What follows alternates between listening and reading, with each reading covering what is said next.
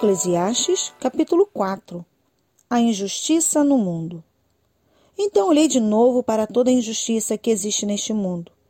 Vi muitos sendo explorados e maltratados. Eles choravam, mas ninguém os ajudava. Ninguém os ajudava porque os seus perseguidores tinham o poder do seu lado. Por isso cheguei a esta conclusão: aqueles que morreram são mais felizes dos que continuam vivos, porém mais felizes do que todos são aqueles que ainda não nasceram e que ainda não viram a injustiça que há neste mundo. Também descobri por que as pessoas se esforçam tanto para ter sucesso no seu trabalho. É porque elas querem ser mais do que os outros. Mas tudo é ilusão. É tudo como correr atrás do vento. Dizem que só mesmo um louco chegaria ao ponto de cruzar os braços e passar fome até morrer.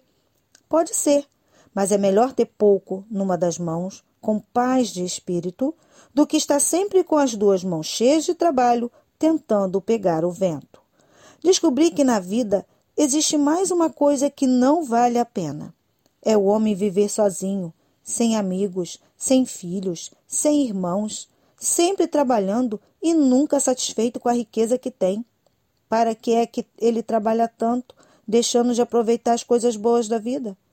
Isso também é ilusão. É uma triste maneira de viver. É melhor haver dois do que um, porque duas pessoas, trabalhando juntas, podem ganhar muito mais.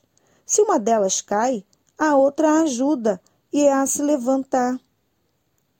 Mas se alguém está sozinho e cai, fica em má situação, porque não tem ninguém que o ajude a se levantar. Se faz frio, dois podem dormir juntos e se, se esquentar. Mas um sozinho, como é que vai se esquentar? Dois homens podem resistir a um ataque que derrotaria um deles se estivesse sozinho. Uma corda de três cordões é difícil de arrebentar.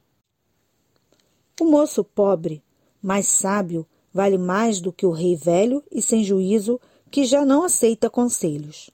Um homem pode muito bem sair da cadeia e se tornar o rei do seu país, mesmo tendo nascido pobre.